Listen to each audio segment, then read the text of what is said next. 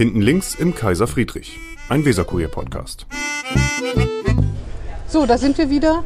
Hinten vorne rechts vom Kaiser Friedrich. Aus Pandemiegründen versuchen wir das immer in der frischen Luft zu machen. Und haben einen Gast. Also Michael Brandt ist wieder bei mir.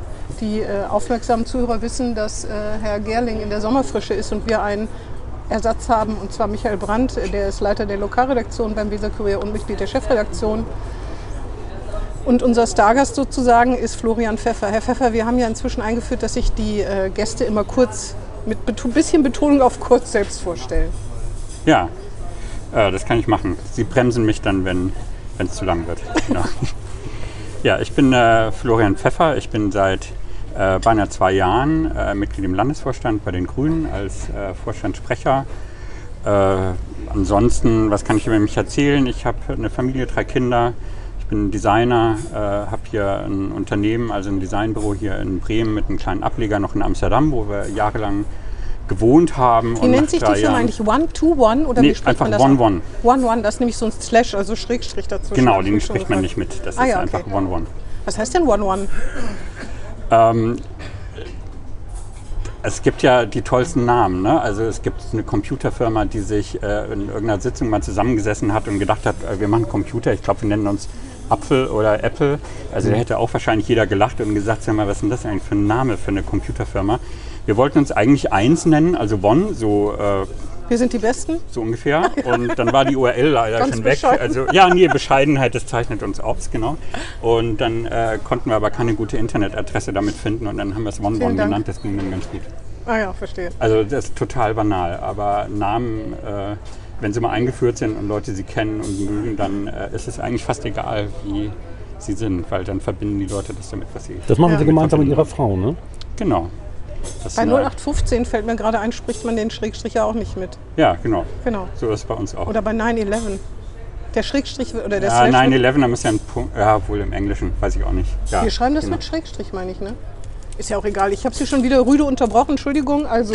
Sie haben eine Firma in äh, Bremen mit Sitz in Amsterdam. Mit einem kleinen Ableger Ja. in Amsterdam, genau. Da haben Sie auch lange gewohnt. Da haben wir ähm, 13 Jahre gewohnt.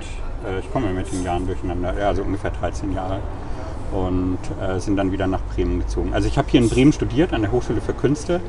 Und wir haben hier ganz viele Freunde äh, und äh, so soziales Umfeld. Das ist auch die ganze Zeit geblieben in den Jahren in Amsterdam. Fand ich ganz interessant. Also wenn man in Bremen mal drin ist oder irgendwo vernetzt ist, dann lassen die einen auch nicht mehr weg. Die Stadt also ein bisschen einen nicht. schwierig reinzukommen, aber wenn man Ah, ja. Teil ist, dann wird man auch nicht mehr weggelassen. Und äh, so ist uns auch ergangen. Ja. Aber jetzt Touristen würden ja sagen, Amsterdam. Wenn man in Amsterdam leben kann, wieso will man dann nach Bremen? Ähm, ich finde Bremen eine tolle Stadt, muss ich ganz ehrlich Aber sagen. Amsterdam ist Und doch auch toll. Ja, ich sage immer, ich bin äh, ungern aus Amsterdam weggegangen, das kann ich nicht anders sagen. Das hatte Gründe, dass unser Haus zu klein geworden ist oder Familie zu groß, kann man sich jetzt eins von beiden aussuchen. Ähm, aber ich bin sehr gerne nach Bremen dann wieder gekommen. Also das äh, finde ich, eine Stadt mit sehr viel Lebensqualität und in Amsterdam äh, bin ich ja auch noch oft. Also ist ja nicht weg Hm. und ist auch nicht weit von Bremen. Einer der Gründe war bestimmt, dass man hier besser Fahrrad fahren kann als in Amsterdam. Nee, das äh, geht in Amsterdam in Ich der glaube, das Tat war besser. ironisch gemeint. Ja. Ja. Ach, Bremen ist ja, ist ja eigentlich auch eine ganz gute Fahrradstadt, aber äh, wenn man es mit Amsterdam vergleicht, gibt es noch Potenzial, das kann man nicht anders sagen. Ja. Die fahren aber da gibt's je, hat jede Stadt noch Potenzial. Also Kopenhagen ist dann vielleicht noch da, aber dann hört es auch auf. Aber Amsterdam hat auch ein großes, oder Bremen hat auch ein großes Potenzial an Grachten, könnte man sagen. Ne? Wir haben man hier den bauen Wall, könnte. Wir haben den Wall und die Weser und in Amsterdam fährt man alle Nase lang auf oder über oder Hausboote. Ne? Auch da gibt es in Bremen noch ein Potenzial ohne Ende, Ja, theoretisch. Vielleicht, Aber es, äh, um ich glaube, das soll ja auch forciert werden, ne? Von Ihnen? Mit Hausboote? Hausbooten? Ja. das ist mir jetzt neu. Doch, aber wir haben darüber mal berichtet. Ich weiß aber nicht, ob Ja. Sie das waren oder ob es jemand- eine andere Partei war. Es gibt schon jahrzehntealte Programme für Wohnen an der Weser und Wohnen auf der Weser. Wohnen ich glaube, es ist nie was Richtiges draus geworden. Ja, das ist, also man muss es mögen. Ich kenne, äh, also Freunde von uns wohnen auf dem Hausboot.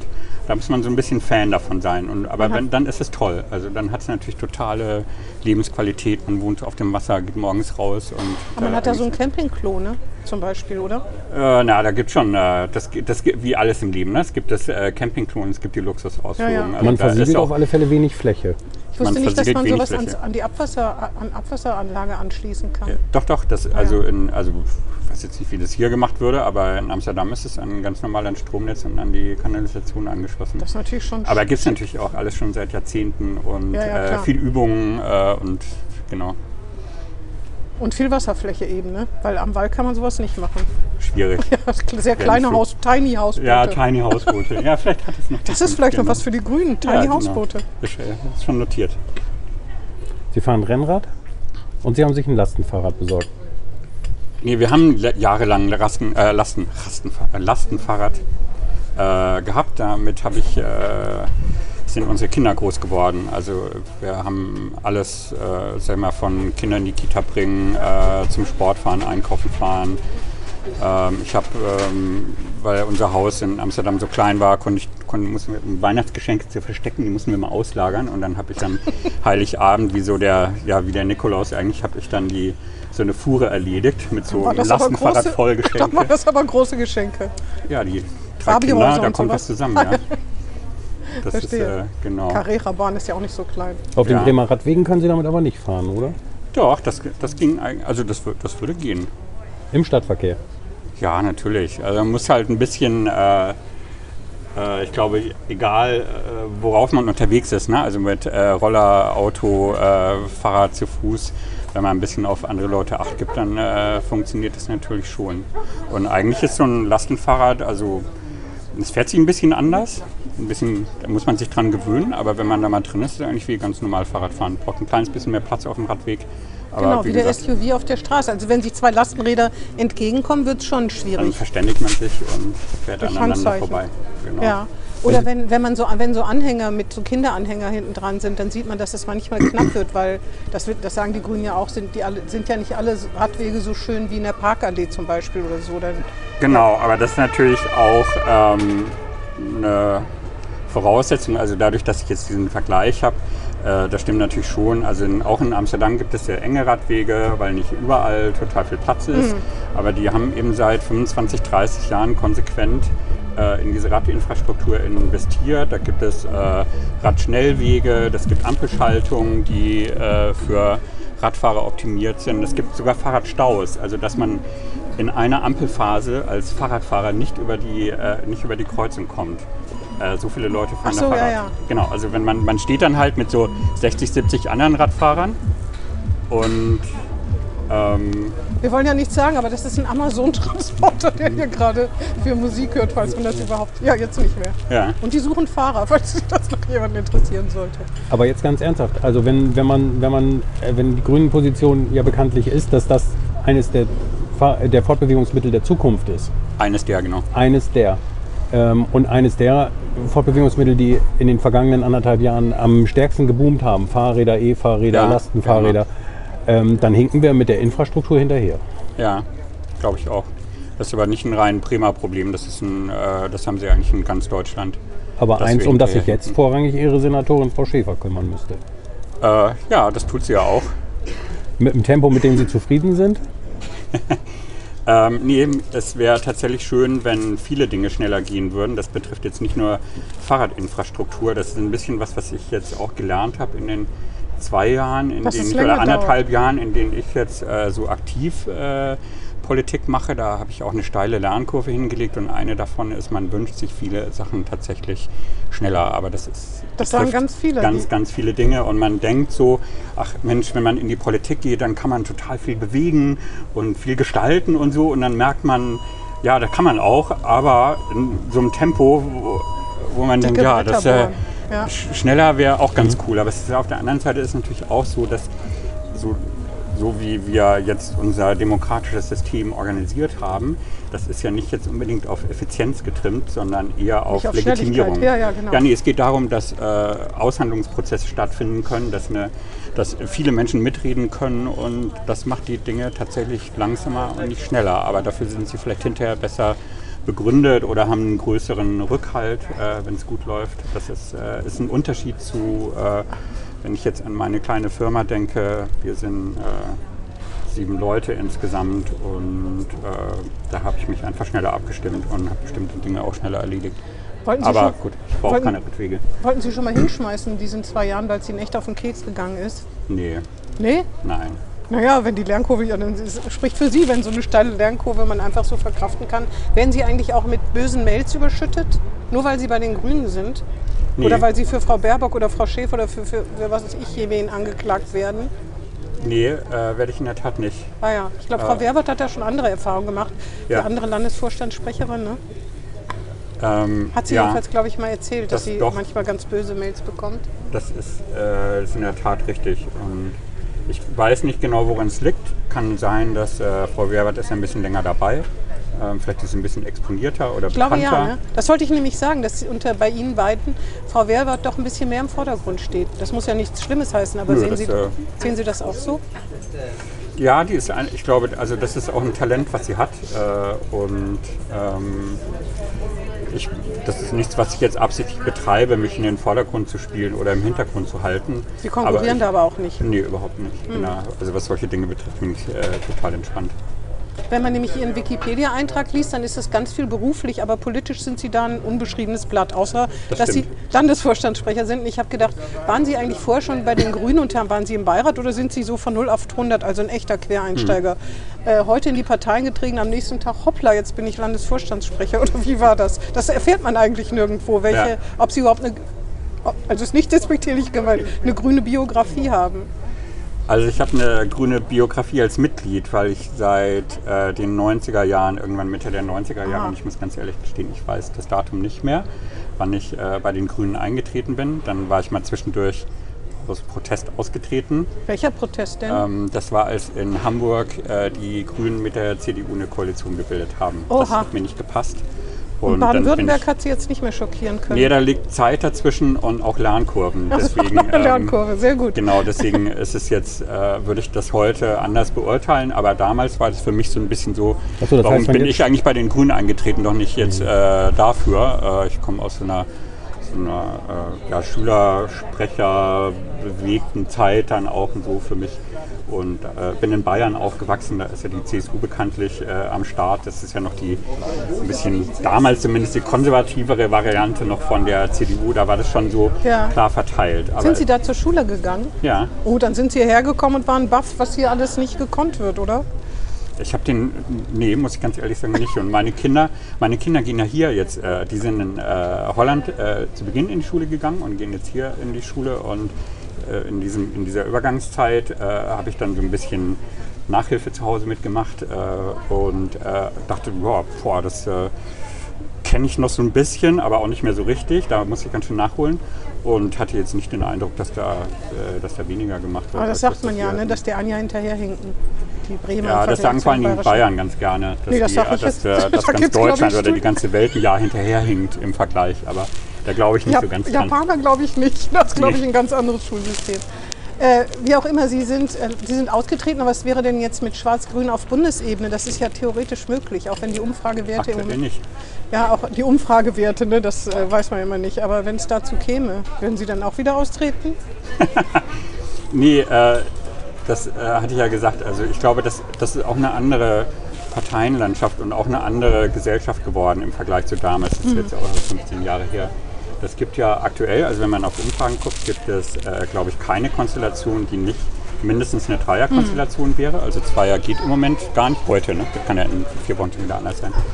Ähm, und das ist eine Entwicklung, die kann man natürlich in ganz vielen anderen Ländern auch sehen. Und da müssen Parteien, äh, wenn man sich dann nur sag ich mal, auf diesen einen Standpunkt stellt, äh, das, ich glaube, das wäre weltfremd, muss ich ganz ehrlich sagen. Ja, Sie könnten ja wie viele von Ihren Kollegen sagen, dass Sie auf jeden Fall für Rot-Grün-Rot oder Rot-Rot-Grün oder Grün-Rot, bestenfalls Grün-Rot-Rot stehen würden. Ne? Ähm, ja, das könnte, das kann man sagen. Ähm, ich finde sowas eigentlich vor Wahlen nicht ganz ehrlich, weil ähm, man immer hinterher gucken muss, wie man mit dem Wahlergebnis umgeht und dann vorher Dinge in den Raum zu stellen, Versprechungen zu machen und auf alle Fälle so und auf keinen Fall so. Und dann kann man es am Ende vielleicht nicht durchhalten. Dann ist es ja, das ist ja schon nah an Wählertäuschung dann auch. Das Also man kann auch. persönliche Präferenzen äußern, Ja. man kann sagen, was hätte, was hätte ich am liebsten. Dann ist es so eine Art Wunschkonzert natürlich. Aber jetzt äh, den Menschen zu suggerieren, dass man äh, genau das machen wird, ohne ein Wahlergebnis zu kennen und ohne auch zu respektieren, wie Menschen eigentlich wählen. Also äh, ich finde, erstmal sollen Leute Mhm. wählen und dann müssen Parteien sich damit auseinandersetzen, was sie damit machen. Und dann ist ja immer die Frage, wo ist die größte Schnittmenge mit dem eigenen Programm und gleichzeitig die kleinsten Kröten, die man schlucken muss. Oder das größte Reprä äh, Erpressungspotenzial. Weil wenn die CDU sich den Grünen sehr annähern würde, weil sie unbedingt weiter regieren wollen, dann kann es einem doch auch egal sein, was man dran klebt, oder? Wenn die Schwarzen noch grüner werden. Noch grüner. Grüner werden. Naja, sie sind schon grüner als vor 15 Jahren zum Beispiel. Unbedingt. Ja, ja, nee, genau. Also das ist ja das, was ich meinte. Das Ja, genau. sieht man die Dinge. Also wenn die Schwarzen noch grüner werden, dann, dann würde doch, oder würde man, manchmal habe ich so ein bisschen den Eindruck bei der Basis der Grünen, zum Beispiel in Bremen, dass die das einfach ausschließen, ohne überhaupt noch auf die Inhalte zu gucken, weil die Schwarzen sind IBÄ und mit denen wird halt nicht regiert. Ne? Hm. Manchen in der Basis, ich will jetzt nicht alle. Ja, also da müsste man jetzt mit denen reden in der Basis, die das irgendwie so sehen. Ich hab noch- Wenn ich Ihre Facebook-Einträge angucke, dann ähm, haben Sie am meisten Probleme mit Olaf Scholz. Der ist halt bei der Kritik Platz Im 1 Moment, bei ja. ihm. Das Ja, ist im Moment die sie- Strategie der Grünen. Damit ja, Sie müssen weiter zurückgehen in meinen Facebook-Einträgen, dann finden Sie auch ganz viele andere Dinge. Ja. Äh, was mich im Moment sehr geärgert hat, äh, ist, dass er sich ähm, in meinen Augen äh, von einer äh, Klimapolitik, die jetzt gerade notwendig ist, eigentlich verabschiedet hat. Beziehungsweise ist bei ihm im Moment so, dass je nachdem, wo er gerade auftritt, ne? also wenn er bei den Kumpels in, Lau in der Lausitz ist, dann gibt es ein Ausstiegsdatum für, die, äh, für den Kohleabbau und wenn er bei dem Klimarat ist oder so, dann ist es plötzlich irgendwie total anders und sowas finde ich auch nicht ehrlich. Also bei so ich einer dachte, das nennt man Wahlkampf. Ich finde, nee, ich finde Wahlkampf ist, äh, wenn man dafür streitet, wofür man antritt, wenn man dafür wirbt und wenn man den Leuten erklärt, was man gerne machen möchte, damit die wissen, was sie wählen können. Und wenn man das irgendwie im Dunkeln lässt oder halt den Leuten erzählt, was sie jetzt aktuell gerade hören wollen, äh, das ist ja der Vorwurf, den man äh, Politik dann macht und hinterher machen sie dann alles total anders. Das finde ich eigentlich nicht in Ordnung. Und bei so einer wichtigen Frage wie der, wie der Klimapolitik, da kann man ja auch sehen, wie eigentlich ähm, dass äh, die, eine Agenda oder eine, eine, eine Themensetzung der Grünen mittlerweile von beinahe allen Parteien eigentlich aufgenommen worden ist, die versuchen da ihre eigenen Rezepte darum zu stricken oder ihre eigenen Wege zu finden. Aber die Notwendigkeit, dass da ganz dringend was dran gemacht werden muss, die haben ja mittlerweile alle erkannt.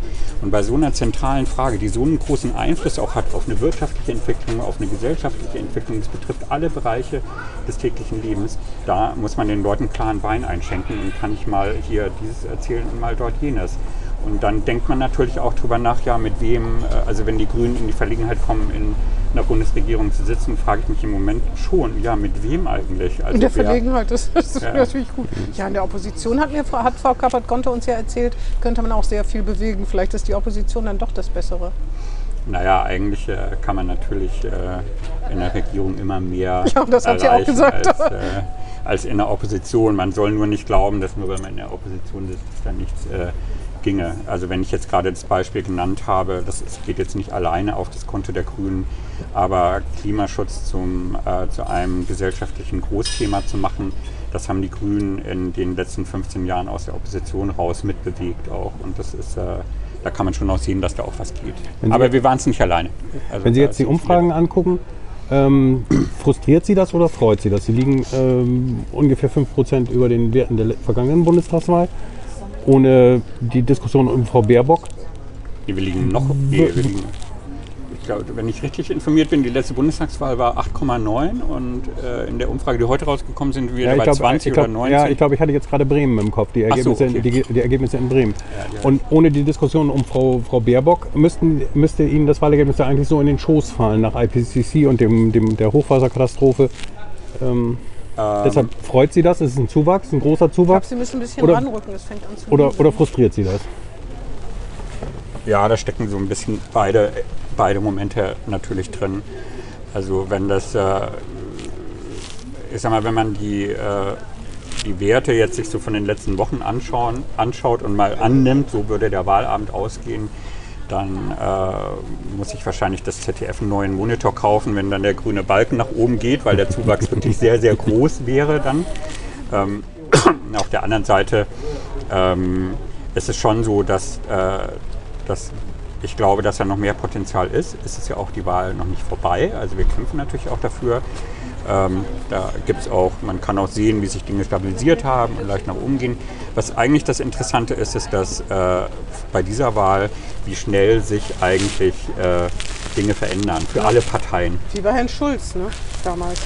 Ja, Der war der Superstar, der hat fast 100% Zustimmung bekommen und plötzlich haben alle gemerkt, dass da doch irgendwie.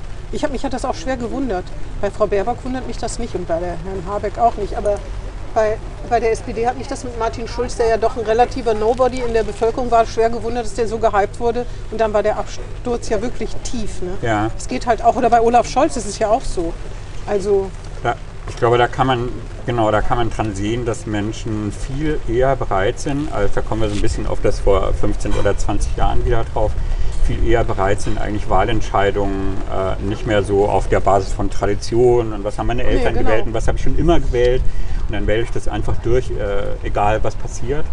Das ist vorbei. ja, und es gibt viel mehr Wechselwähler. es gibt genau. viel mehr Wechselwähler, es, gibt, äh, es wird viel stärker noch äh, personalisiert auch die Wahl, wo man immer drüber nachdenkt, das ist eigentlich gut, äh, das so zu personalisieren. Hat Herr Also- Röwekamp auch gesagt, dass er das doof findet. Hängt trotzdem überall in der Stadt. Ist, also auf der einen Seite kann man es nachvollziehen, weil Menschen Vertrauen haben, wahrscheinlich nicht in einen Stapel Papier, sondern eher in anderen Menschen dann. Äh, und auf der anderen Seite ist es natürlich auch so, dass ähm, Themen, äh, Programme, Angebote, die gemacht werden, eigentlich natürlich, das ist ja das, worum es geht. Also, Aber die rücken dann in den Hintergrund, auf jeden Fall, Die- das finde ich auch. die rücken stärker Aber man muss, Hintergrund. ich finde, als Kanzler, als Bundeskanzler muss man ja Format haben. Also da darf man, finde ich, schon auch überlegen, ist das jemand, das wie beim Bundespräsidenten, durch den ich mich repräsentiert fühle. Mhm. Ja. Das war ja schon immer so. Also bei Christian Wulff, wenn jemand irgendwie Geschenke annimmt oder so, auch wenn das strafrechtlich nie von Belang ist, ist das der Richtige, der uns, also der sowieso ein mordsmäßiges Gehalt hat, ist das der, Ja. der uns richtig repräsentiert? Deswegen, und Frau Baerbock hat eben, das sind wirklich, also, na, sehr, ich will mal freundlich sagen, Un, Ungeschicktheiten un, und Unschicklichkeiten. Und das hätte man natürlich gar nicht gedacht. Ne? Also ich hätte das nie gedacht. Ich meine, wie man das jetzt auskostet, wie Medien das und politische Gegner das auskosten, das ist nochmal was anderes. Ne? ja, Schon sowas, das natürlich, dass das so ein bisschen, dass man so ein bisschen denkt, hm, finde ich jetzt nicht so toll. Nee, das stimmt. Und äh, da- da ist ja auch jetzt viel drüber geredet worden und da hat auch Annalena Baerbock selber sich ja auch ausführlich dann dazu geäußert in Ja. verschiedenen Formaten. Äh, Auf der anderen Seite umgekehrt ist es auch so, ich kann mich erinnern, ich gehöre zu den Menschen, die äh, schon äh, so alt sind, dass sie noch einen anderen Bundeskanzler kennen oder Bundeskanzlerin Ich als auch. Angela So alt bin ich auch schon. Ja, Herr Brandt auch, oder? Genau. Ja. Ja, also dieses Jahr gehen ja Leute zur Wahl, die äh, das erste Mal zur Wahl, die äh, nur Angela. Merkel als Bundeskanzlerin Ja. kennen. Das ist schon auch äh, echt äh, Aber man muss sagen, dass sie es nicht nur schlecht gemacht hat. Ne? Nee, das muss man auch das wollte ich gerade genau. sagen. Ich, als sie gewählt worden ist, muss ich, ich ganz ehrlich, ich sage mal so ganz persönlich, Mhm. muss ich sagen, ich saß vor dem Fernseher und dachte, nee, das ist doch, also von wegen, ich fühle mich repräsentiert. Kohls Mädchen Äh, soll nee, das also, doch das Land Nee, da fühle ich mich jetzt mal hier gerade gar nicht repräsentiert. Und dann äh, kann man ja aber auch sehen, wie, äh, wie, sie, also wie sie sich Ja, als ja. Mensch und als Kanzlerin, als Politikerin äh, entwickelt, hat, hat, von stimmt. Legislatur zu Legislatur und dann jetzt am Ende, äh, oder nicht am Ende, sondern also seit vielen Jahren in meinen Augen eine von den besten Bundeskanzlerinnen ist, die, äh, also die in der Nachkriegsgeschichte. Ja, das muss man neidlos anerkennen. Ne? Ja, finde ich schon. Ich habe ja. da große Bewunderung dafür, für die Durchsetzungskraft und aber auch so eine, diese menschliche Note, die sie hat, diese Coolness, Ja, absolut, dieses ich auch. Mhm. sich nicht aus der Reserve locken lassen. Also jemand Besseren gegenüber Donald Trump zu setzen als sie, gibt es glaube ich nicht, weil die den so abperlen äh, hat lassen. Mhm. Und da, äh, aber das hätte ich am Anfang auch nicht gedacht. Äh, das hätte ich am Anfang auch nicht gedacht. Mhm. Und so ist das alles. Da, da kann man jetzt, äh, können Sie jetzt jeden, jede Kandidatin und jeden Kandidaten nehmen. Das ist immer auch eine Wette natürlich auf die, auf die Zukunft. Und man versucht als Wählerin oder Wähler so ein bisschen so ein, ja, so ein Gefühl dafür zu kriegen irgendwie. stimmt. Aber ob das so dann am Ende sich so verwirklicht. äh, Aber Herr das Scholz ist schon Vizekanzler. Ne? Der hat also schon ein Plus. Äh, der hat sicherlich einen Plus im Sinne von so einem Amtsbonus. Äh, es gibt ganz viele äh, SPD-Spitzenkandidaten aus den letzten Jahren, die mit ganz viel Amtsbonus angetreten sind und nichts erreicht haben, also bei den Wahlen zumindest.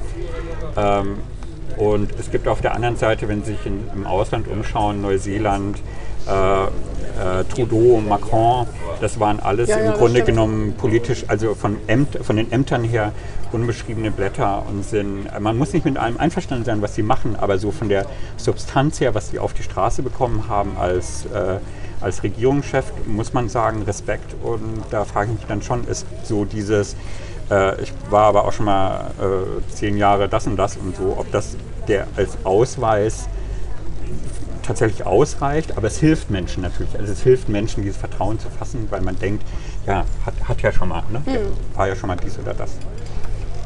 Was ist denn deine geneigte Meinung dazu? Na? Ich habe gerade an was ganz anderes gedacht. Ich habe gerade, Entschuldigung, ähm, ich habe gerade an was ganz anderes gedacht. Ich habe gerade an ähm, die Personenplakate und die Präsentation zurückgedacht, was wir eben gesagt hatten. Ähm, und Sie ja von Profession Designer sind. Ja. Sind Sie zufrieden mit Ach dem, ja, was, Sie, was Sie da sehen? Äh, jetzt insgesamt oder bei den Grünen? Nee, bei den Grünen. In Ihrer Partei.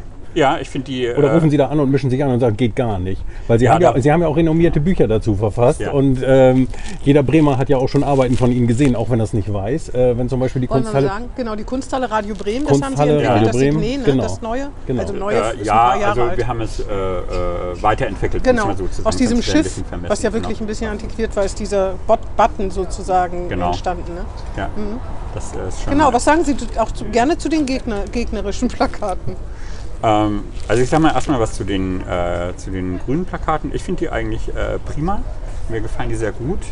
Ähm, ich, äh, das, ich mag so diese, diese Bildsprache davon, die äh, Menschen, die da drauf sind. Es gab schon mal keckere Kampagnen, ne? Ja, aber ich glaube, die war nicht darauf angelegt, besonders jetzt keck in dem Sinne zu sein. Aber ich kann mich auch noch erinnern, als ähm, äh, Schröder die Wahl gewonnen hat gegen Kohl. Da hatten die eine super freche, ironische Kampagne. Hatten die, war das die, wo, wo, die, wo die plakatiert haben, Arbeit, Arbeit, Arbeit und sowas? Ganz schlicht. Ja, und mit so Schwarz-Weiß-Fotos war es sehr modern gemacht, aber und sehr ironisch, auch sehr witzig. Ach, Dann äh, haben sie äh, so Kohl da aufs Korn genommen und so. Aber das war eine andere, das war auch eine andere Zeit und das würde, glaube ich, so heute gar nicht in die Zeit passen. Jetzt so den, wer erzählt den besten Joke so ungefähr äh, auf Aber die Grünen haben doch damit von sich reden gemacht, lange, ne? Ja, Mit solchen Plakaten. Die haben eigentlich die Ironie in die Politik mehr oder weniger gebracht, würde ich mal sagen. nur in die Politik, aber vielleicht ja in die, Pla in die Werb Wahlwerbung. Ja, aber also dieses legendäre, wir haben die Erde von unseren äh, Kindern nur geborgt, also finde ich jetzt nicht ironisch. Nee. Das finde ich einen super starken Spruch. Nee, aber das meine ich, meine ich nicht. Ich müsste jetzt mal überlegen, aber ich entweder bei der Bürgerschaftswahl, aber ich glaube schon, dass die sehr viel mit, mit so sich selbst auch ein bisschen auf die Schippe nehmen. ja. Äh, Ja, bei der. Bürgerschaftswahl erinnere ich mich nur, dass bei den Kandidaten sehr stark mit Photoshop geglättet worden ist. Bei uns. Uns muss niemand geklettet werden. ähm, Also Sie finden die ganz gut. Ich finde sie ein bisschen langweilig. Vor allen Dingen das grüne Einfärben von Gesichtern finde ich irgendwie komisch. ja, aber es macht das ja auf der anderen Seite, äh, wird halt diese Farbe dann sehr präsent im Wahlkampf. Und da, da wollte ich eigentlich gerade drauf hinaus. Ich glaube, dass diese, ähm, diese ganze Plakatwerbung, ähm, äh, die, äh, das ist wie eine Zwickmühle. Man kann es nicht nicht machen, dann ist man irgendwie unsichtbar und dann heißt es sofort, ja Mensch, machen die Grünen nicht mehr bei der Wahl mit oder was ist denn eigentlich hier los?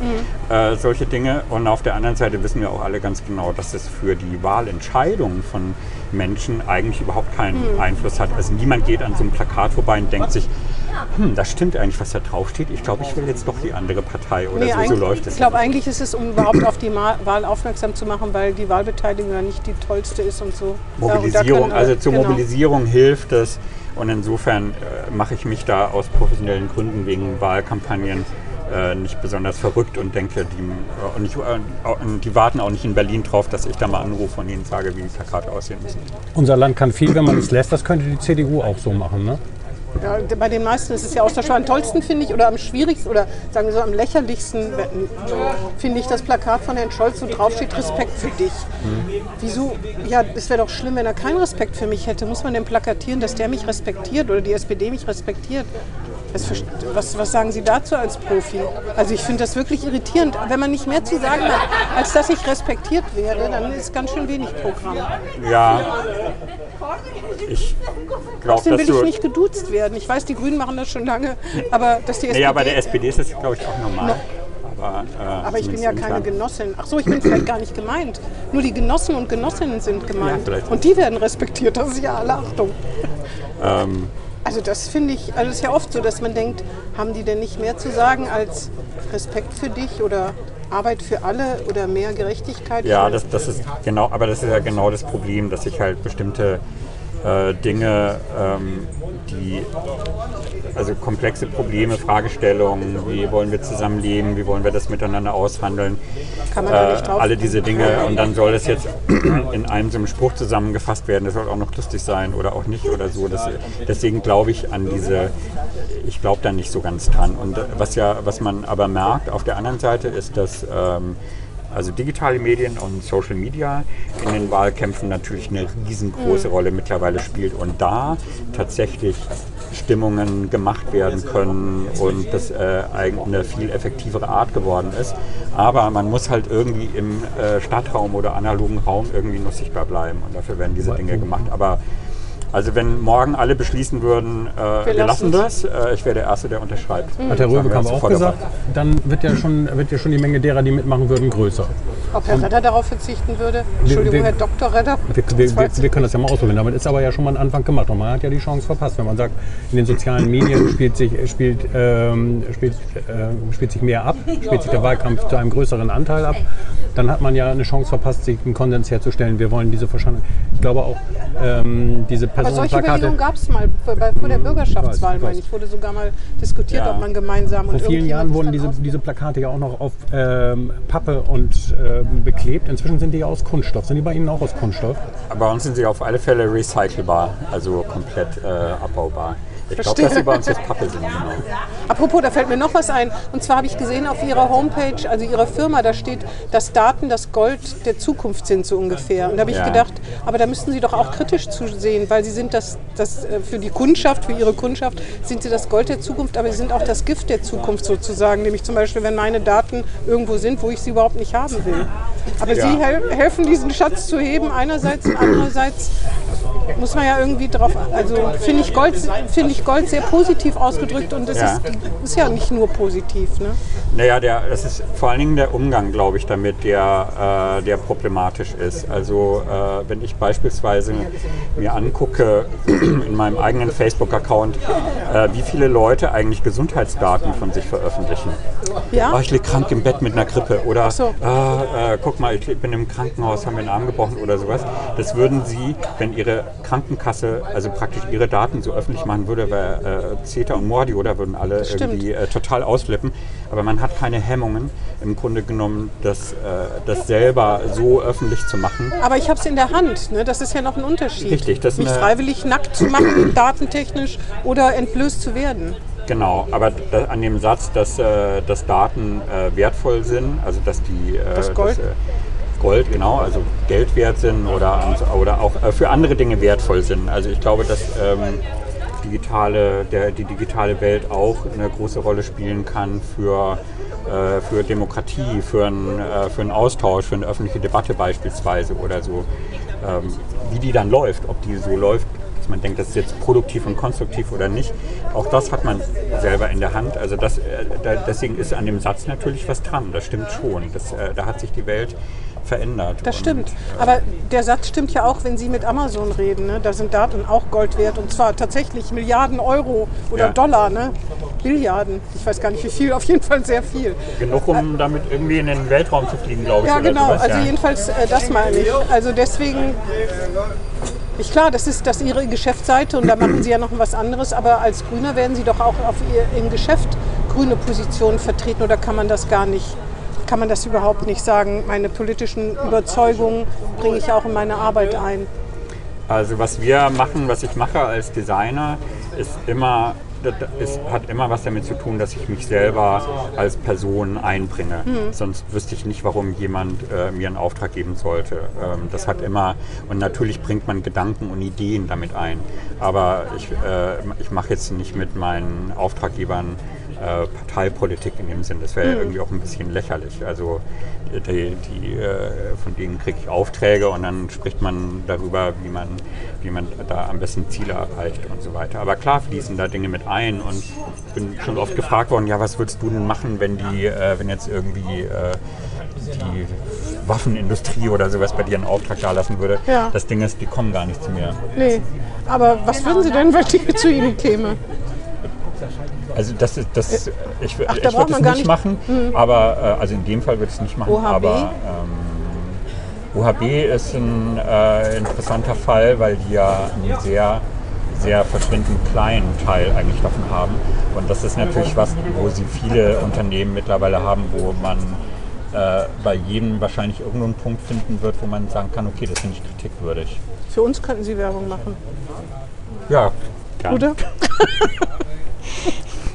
da zumindest sind wir wirklich unbefleckt. Ja. Soweit ich weiß, auch was die Vergangenheit des Weserkuriers betrifft. Ich kenne aber, also ich kenne so die Unternehmenswelt eigentlich auch eher so. Also wir haben ja jetzt nicht nur die Kunsthalle als Auftraggeber, sondern eben auch äh, äh, kommerziellere Unternehmen und äh, dass dort eigentlich sehr viele, das geht so ein bisschen auf diesen Spruch, ne, unser Land äh, kann mehr, wenn man es lässt, wenn man es lassen würde, äh, wo man manchmal das Gefühl hat, dass äh, da viele Leute sind, die gerne viel mehr tun würden, die schon viel weiter sind äh, und eigentlich nur noch auf die Rahmenbedingungen warten, dass man, äh, dass man so diese die ganze Transformation, vor der wir stehen, die die Wirtschaft natürlich auch umfassen wird, äh, das endlich mal voranzutreiben. Also das äh, der ehemalige Chef von Siemens ist, ein, äh, der ist ja ein großer Freund von den, äh, von den Grünen und äh, ist auch ein schwieriger Konzept. Da finden sie auch äh, Dinge. Der hatte ja auch eine Auseinandersetzung mit äh, Fridays for Future, glaube ich, über so ein Projekt in, äh, weiß ich nicht, in Indien oder wo das war. Aber äh, man muss mal anfangen. Ne? Man muss mal anfangen, ein paar äh, Sachen zu verändern. Und da so eine Schwarz-Weiß-Welt zu zeichnen die ganze Zeit, wo auf der einen Seite die Guten stehen, auf der anderen die Bösen, äh, da halte ich nicht so viel davon, weil meine Erfahrung einfach ist, dass so, dass es eigentlich das meiste eher aus, Gra aus vielen Grautönen, Grautönen absolut, besteht. ja, ja. Und das viel wichtiger ist, anstatt sich jetzt darüber irgendwie zu unterhalten, wer da als erstes mal recht hatte oder sowas, finde ich viel wichtiger, dass, dass wir einfach mal anfangen, ein paar Dinge zu verändern. Tun Sie eigentlich als Neuling, weil das hört sich sehr nach Neuling an, finde ich, tun Sie als, inwiefern tun Sie als Neuling den, den Grünen gut, den bremischen Grünen? Durch solche Ja, das Ansätze? beantworte ich und das müssen Sie selber fragen. Ich Wen soll ich fragen? Die anderen Grünen? Ja, genau. Kommen Sie mal Ja. zu einer Landesmitgliederversammlung und machen eine kleine Umfrage. Sie wissen gar nicht, auf wie viele Landesmitgliederversammlungen ich Aber meine. Kollegin hat ja am Anfang darauf hingewiesen, dass im Moment äh, auf Wikipedia ganz wenige politische Einträge über sie nur zu finden sind. Ja. Was soll denn da in zehn Jahren stehen, was sie mit den Bremer Grünen bewegt haben, äh, mit ihrem Zutun im Landesvorstand? Ja, der, die Frage hatte ich befürchtet, dass die irgendwie kommt. Ich kann sie nicht beantworten, muss ich ganz ehrlich sagen. Ich, äh, Mehr Hausboote, mehr Fahrradwege. ach so, ja, also was wir Ja, gerne erreichen würden. natürlich. Ja. Genau, also äh, Ja, ob, ob Sie dann Bürgermeister sind oder sowas, das brauchen wir jetzt heute nicht beantworten. genau. Das, äh, danke dafür, dass ich das nicht beantworten muss. Das wollen Sie doch auch gar nicht, Nee, oder? eben. Wenn man Ich denke jetzt, nein, ich denke auch nicht, ich denke jetzt auch nicht, was mache ich denn in zehn Jahren? Das habe ich noch nie gemacht. Das fände ich irgendwie total, fände ich jetzt, äh, fände ich eigenartig. Aber wenn, wenn man über politische Ziele nachdenkt, äh, denke ich in der Tat, äh, äh, würde ich mir wünschen, dass wir in zehn Jahren äh, tatsächlich wissen, dass wir diese, dass wir die Kurve kriegen werden, um es mal so zu sagen. Also dass die, äh, dass der, dass wir den Klimawandel noch nicht beherrschbar gemacht haben oder den, die, die Kurve nach so weit nach unten bekommen haben, dass es äh, schon funktioniert, aber dass man, dass man ein Vertrauen darin haben kann, das werden wir schaffen. Das finde ich im Moment nämlich eine sehr, sehr große Frage. Und die Mehrheit der. Bevölkerung dabei mitnehmen. Das ist nämlich die große Frage, habe ich den Eindruck. Ja, das, äh, das hängt ja alles äh, miteinander zusammen. Das geht ja gar nicht anders. Ja, aber bei den Grünen hat man so ein bisschen den Eindruck, dass das wirklich schwierig ist, ne? weil man, also was ihnen zumindest vorgeworfen wird, ist, dass die Sorgen und Nöte von Leuten, die pendeln oder so, wenn der Benzinpreis steigt, dann nicht, ich weiß, da soll es ja eine Pendlerpauschalen Ausgleich geben und so weiter. Ja, das glaube ich von einer anderen Partei, die Pendlerpauschale. Ich habe Habeck hat gerade gesagt, dass er dran festhalten will, soweit ich weiß. Jedenfalls habe äh, habe ich das in den Agenturen gesehen. Ja. Auf jeden Fall, ähm, dass es einen Ausgleich geben soll und dass das sozial gerecht sein soll. Aber das ist ja das, was ihnen quasi immer vorgehalten wird, dass sie Ja. Und es da- ist dass man es nicht leisten muss. Und wenn mein, einzige, mein einziger Wunschtraum ist, einmal im Jahr nach Malle zu fliegen oder auf die Malediven, dass, dass es dann halt schwierig wird, Leute so mitzunehmen. Und das muss man ja verstehen, dass es der Höhepunkt des Jahres für Menschen sein kann, die sparen ja. sich das das ganze Jahr vom, von ihrem äh, Gehalt ab. Ja. Ähm, ich glaube, also das ist jetzt nicht von mir, das, ist, äh, das hat äh, Robert Habeck gesagt, aber ich finde diesen Satz total richtig. Äh, man sollte nicht darüber nachdenken, bessere Menschen zu machen, sondern man muss bessere Politik machen. Also ich finde, da steckt, da steckt ganz viel drin. Es geht nicht darum, Leuten äh, den Urlaub in äh, Malle zu verbieten, ähm, und ich äh, teile das auch überhaupt nicht, dass die, äh, dass man, äh, also dass grüne Politik so gemacht ist, dass man sich das leisten können muss. Mhm. Das ist so eine Art dieses neumodische Wort Framing, was mhm. einfach wahnsinnig gut funktioniert. Auf Deutsch würde man sagen, das ist eine Schublade, mhm. Äh, die man aufmachen kann. Da kann man die Grünen reinstecken und jeder sagt, stimmt doch. Das mhm. schon, stimmt doch schon wieder. Das ist, wenn man sich die Programme anguckt. Äh, es gab ja vor ähm, ein paar Wochen eine Auseinandersetzung über diesen CO2-Preiserhöhung mhm, und genau. Benzinwut äh, in der Bildzeitung.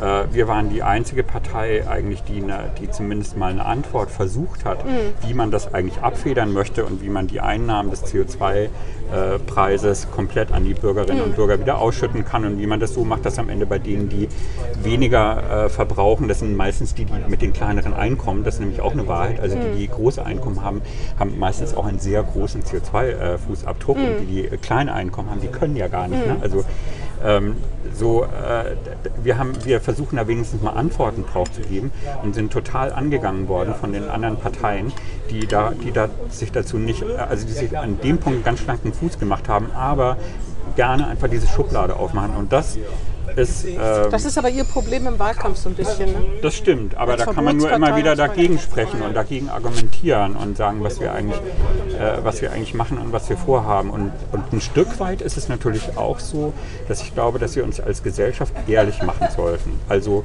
wenn das mein größter Wunschtraum ist, nach Malle zu fliegen oder äh, jeden Tag ein Kilo Fleisch zu essen oder was weiß genau. ich was, ähm, dann äh, finde ich, gehört da auch dazu, dass man anerkennt auf der anderen Seite, das ist ein erster Schritt, zu sagen, okay, ich weiß aber auch, was das bedeutet. Mhm. Und dann mache ich das vielleicht trotzdem mhm. in diesem Wissen. Mhm.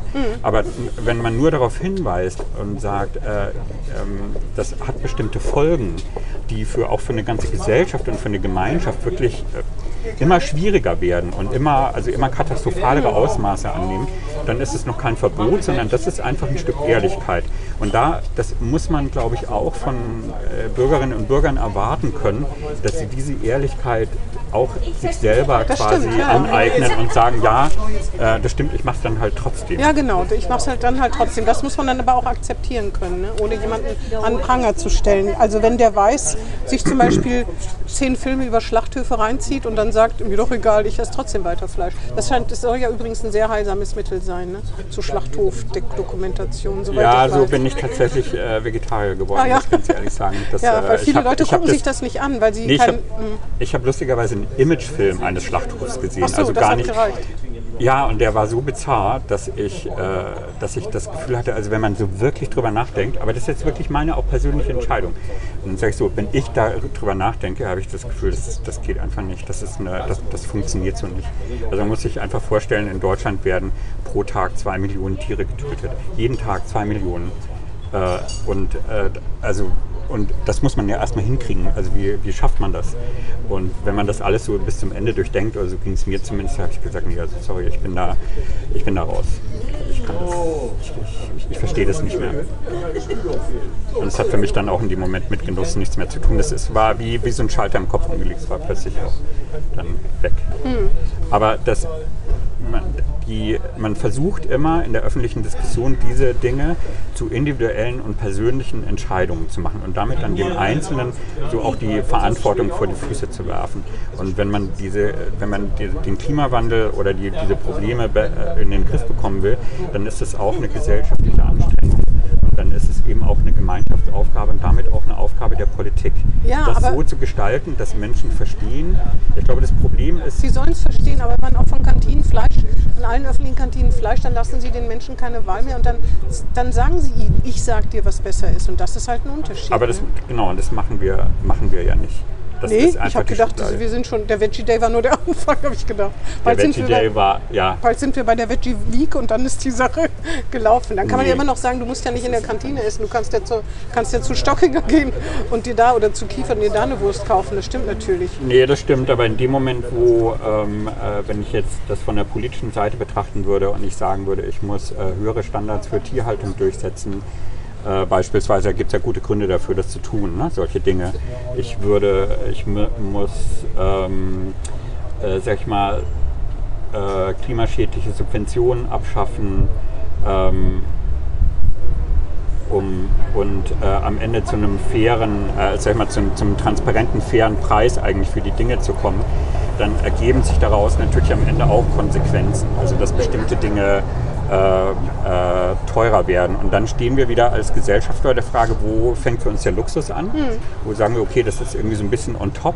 Und wo ist, wo ist das, wo wir sagen, das gehört zum, zum Ja, Leben für alle einfach so dazu? Alles ist ja dann auch nicht mehr im Rahmen der freien Entscheidung. Ne? Wenn ich dann irgendwann nicht mehr entscheiden darf, ob ich ein Solardach auf mein Haus baue oder nicht, ähm, dann kann ja auch das nur der Anfang sein, der dann im Zweifelsfall irgendwann auch bei der Ernährung landet oder sonst irgendwo, dass mir vorgeschrieben wird, wie mein Fleischanteil in einer Woche Oder dass wir auszusehen hat. gendern müssen.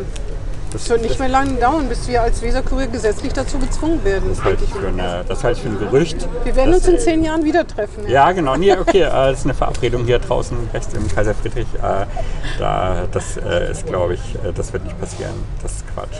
Und auch das sind im Grunde genommen äh, persönliche Entscheidungen oder sollten persönliche Entscheidungen sein. Ähm, ich schoss gerade noch was durch den Kopf und jetzt ist. Ach so, genau, was ich sagen wollte. Also wenn, wenn Sie auf dem Land wohnen und einen, und einen schlechten ÖPNV haben, so wie es jetzt ist, dann könnte ich auch sagen, ja, äh, jetzt zwingen wir die Leute dazu, Auto zu fahren. Ist ja irgendwie auch so, weil es geht nicht anders. Nee, weil ich habe dann keine Wahl mehr. Ich bin selber ein. Landei, ich bin auf dem Land aufgewachsen. Äh, ich, ich muss, ich, dann, dann muss ich in dem Sinne ein Auto kaufen. Das heißt, eigentlich geht es nicht, geht es nicht darum, Leuten Dinge zu verbieten, Sondern es ihnen geht darum, Angebot zu unterbreiten. äh, äh, Ja. Dinge möglich zu machen Genau. und auf der anderen Seite aber auch natürlich, äh, das, das wissen wir, dass wir ohne ein, also diese, der äh, Klimawandel richtet große Schäden an. Irgendjemand wird es bezahlen und ein Ursacher, Ver- Verursacherprinzip dafür einzuführen über einen CO2-Preis, der auch äh, praktisch das so regelt, dass am Ende natürlich müssen wir dahin kommen, weniger CO2 auszustoßen. Das wissen wir alle. Da kommen wir auch an, als Gesellschaft nicht dran vorbei, darüber zu reden, wo die Dinge sind, die, äh, die wehtun. Und äh, wichtig ist, das haben Sie ja vorhin gesagt, da stimme ich auch total mit überein, es geht darum, dass wir das gemeinsam tun und dass es darüber also eine Verständigung gibt. Genau. Das ist, das ist total wichtig. Aber und da, deswegen finde ich, die, äh, wird die Diskussion manchmal so ein bisschen schief geführt mit dem Ziel auch eigentlich äh, so, so die Gesellschaft eigentlich eher so ein bisschen aufzupitchen und, und da mehr, also mehr Aufregung reinzubringen und mehr Emotionen in diese ganzen Dinge. Das kann man jetzt ja auch sehen. Gerade wird über Lastenfahrräder diskutiert, als würde das Abendland untergehen. Ich frage mich manchmal, sag mal wo, worüber reden, wie reden wir eigentlich öffentlich miteinander über solche Das ist Dinge? halt Wahlkampf, Herr Pfeffer. Das ist doch nicht, nach dem Wahlkampf wird das alles wieder ziviler sein. Und diesmal geht es um so viel, das, Das muss man hoffe ich. wirklich sagen. Ja. Aber da, bin ich mir da können wir uns auch gerne wieder zusammensetzen Ja. nach der Wahl und gucken. Hast du noch eine Frage? Haben Sie sich schon entschieden, Sie hatten auf Facebook gefragt, welches Ihr nächstes Hörbuch sein soll, äh, was Sie sich bei Audible runterladen. Haben Sie sich schon entschieden? Nee, habe ich nicht. Und ich habe die Audible ist Frage. aber auch äh, Amazon, Amazon, related, genau. ne? Ja, genau. Ich habe auch geschrieben, wir, ich, wir haben ein Restguthaben dort. so. Und äh, Oh, das. Guthaben haben wir aufgebaut, als Audible noch nicht zu Amazon gehört hat. Und äh, die Frage war tatsächlich für meine Frau. Und wie die sich entschieden hat, weiß ich noch nicht. Sie hatte gefragt, ich soll meine Community fragen, weil meine Facebook-Community so. größer ist. Was, Sie hatte sich da die besseren Antworten was, sind, das, was sind das denn? Was, was äh, hört sie denn so für Bücher? Vielleicht können wir beiden eine Empfehlung abgeben. äh, was sie für Bücher hört. Ja, das, Krimis oder äh, was, was auch immer. Äh, nee, oft eigentlich ganz gerne. Also im Moment, äh, also meine Frau liest eigentlich mehr, als sie diese, Bücher hört. Und im Moment liest sie die, ist eine ganz tolle Autobiografie, äh, nee, nicht Autobiografie, eine Biografie über Susan Sonntag. Das ist ein, das ist ein dickes Ding, Ah, so, eine, so ein okay. 3-Kilo-Buch. Aber äh, ganz toll geschrieben und äh, da ist sie gerade dran. Und wenn sie fertig ist, äh, glaube ich, wollte sie die, dieses Restguthaben verballern. Ich kann alles nur von Elizabeth Stroud empfehlen. Und der neue Franson kommt im Oktober. Den wird es bestimmt auch schnell als Hörbuch geben. Was meinst du? Ich halte mich daraus, weil meine Frau auch schon einen Roman vorgeschlagen hat. Ach so, okay. Welchen? Krabben Connection. Ach so, Ihren eigenen, muss man sagen. Frau Brand schreibt ja Krimis. Finde ich richtig. Ja klar, muss ist Eigenwerbung ist gut. Das Okay. wäre mein Business. Genau. Herr Pfeffer, haben Sie noch was, was Sie unseren Zuhörern mitgeben wollen? Jetzt Ja. keine Wahlwerbung, wenn es geht. Hm? Nee, also nicht eine Wahlwerbung für eine Partei, aber ich, äh, meine Ansage wäre, wählen gehen. Also prinzipiell wählen gehen, das ist eine gute Idee. Da schließe ich mich komplett an. Ja. 100 Prozent. Okay, dann vielen Dank. Vielen Dank. Ich danke. Das war Hinten links im Kaiser Friedrich, ein Weserkurier-Podcast.